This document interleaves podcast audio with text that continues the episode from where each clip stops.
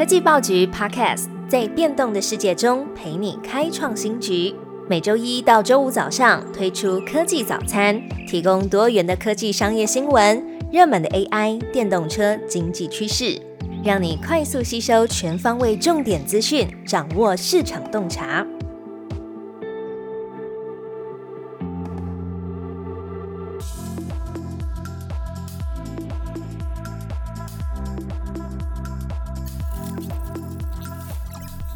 首先，今天的第一则新闻：防堵各资外泄，数发布电商各资安全维护办法上路。在网络电商平台买东西之后，常常会接到不明的讯息或是诈骗的电话吗？为了防堵个人的资料外泄，数位发展部依据《个人资料保护法》订定了《数位经济相关产业个人资料档案安全维护管理办法》。将会纳管像是某某购物、虾皮购物等综合性的电商，还有软体、出版业以及其他的资讯服务业与第三方支付服务业等，要求业者在三个月之内订定安全的维护计划。根据中央社的报道，数发部制定相关的办法，要求业者应该要界定个人资料的范围，进行各自风险评估还有管理，规划事故预防、通报还有应变机制。规范中也明定。如果各自发生了毁损、外泄的事故，危及营运或是影响大量的当事人，为了要控制事故造成的损害，业者应该要在发现事故后的七十二小时内通报数发部。而且为了避免规模比较小的业者在订定和执行安全维护计划的时候负担太多成本，数发部也表示。针对一定规模以上的业者来进行分级管理。如果业者的资本额在一千万元以上，或是保有个人的资料笔数五千笔以上的，应该都要每一年就针对安全维护计划部分措施，至少实施和检讨改善一次。接下来的新闻：微软公布全球骇客攻击热区排行，台湾高居第二。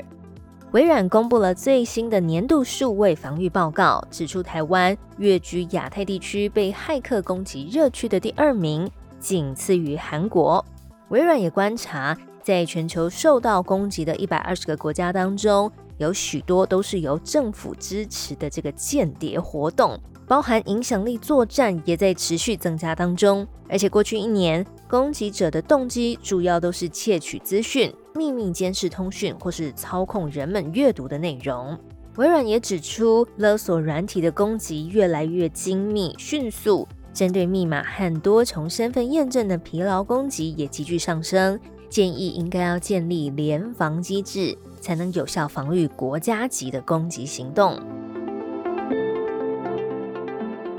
第三则新闻有关 AI。分析机构认为，过度炒作的生成式 AI 会在二零二四年降温。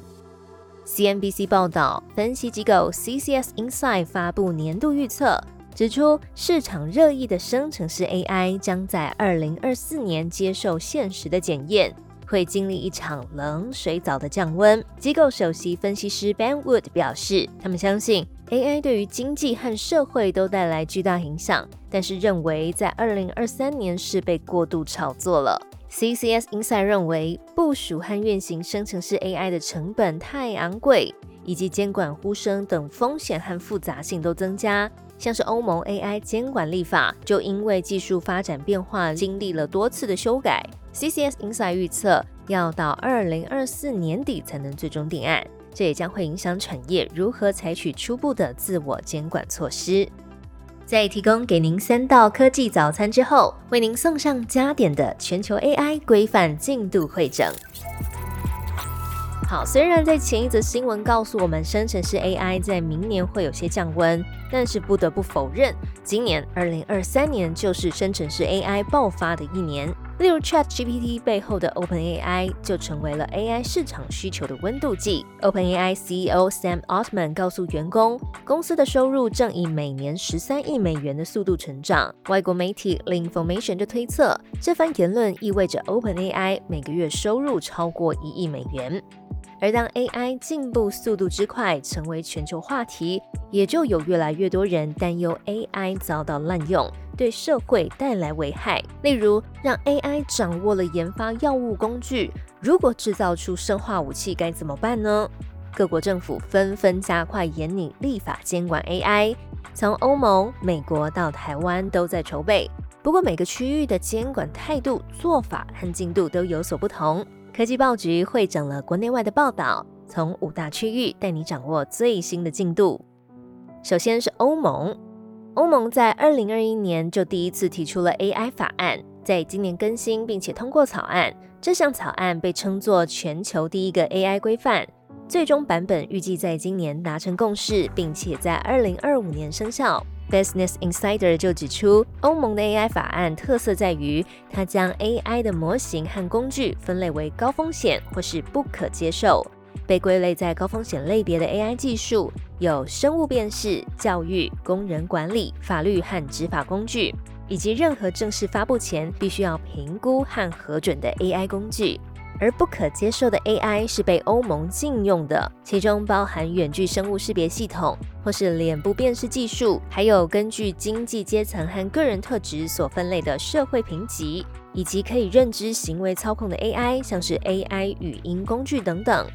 尤其根据欧盟法案，任何由生成式 AI 生成的内容都必须要进行标示。企业也必须证明在发布 AI 模型前进行了风险评估，并且将所有的基础模型注册到欧盟委员会维护的资料库里面。不过，欧盟的法案也引发了一些企业强烈反弹。在七月的时候，就有超过一百六十位欧洲的企业领袖联署，警告法案的监管过于严厉，将会伤害欧盟的竞争力。目前，欧盟还在凝聚内部的共识当中。而和欧盟类似的做法的国家还有巴西，主要是将 AI 工具和用途进行分类，并且禁用特定的分类。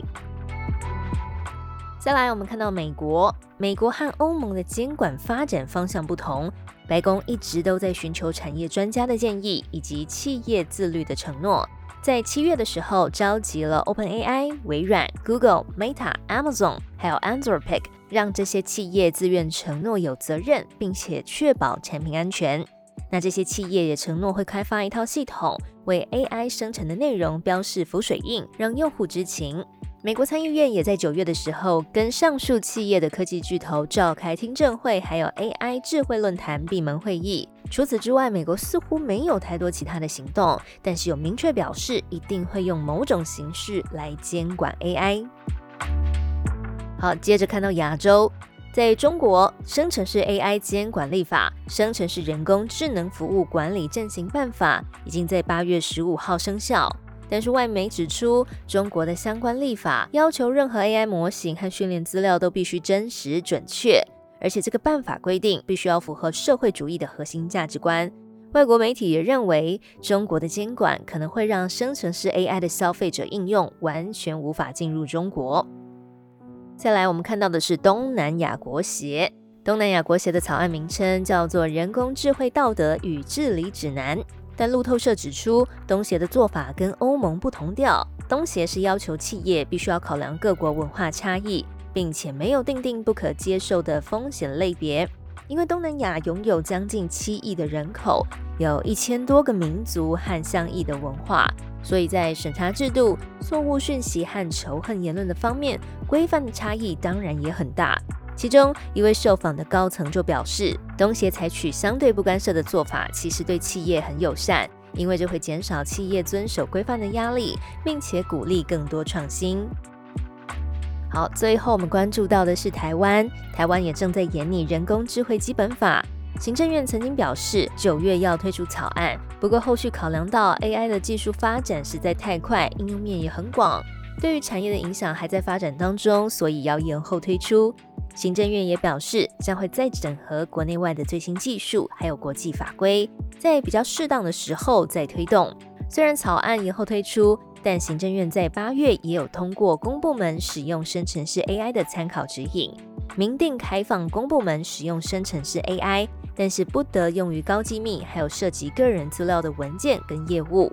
国科会表示，台湾的 AI 监管做法是采取先指引后立法的方向。而指引能让公部门思考 AI 风险，累积实务经验后，也是有助于未来立法。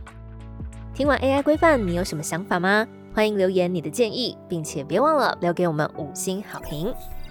最好听的科技新闻都在 Tag Orange，锁定科技早餐，为你快速补充营养知识，活力开启新的一天。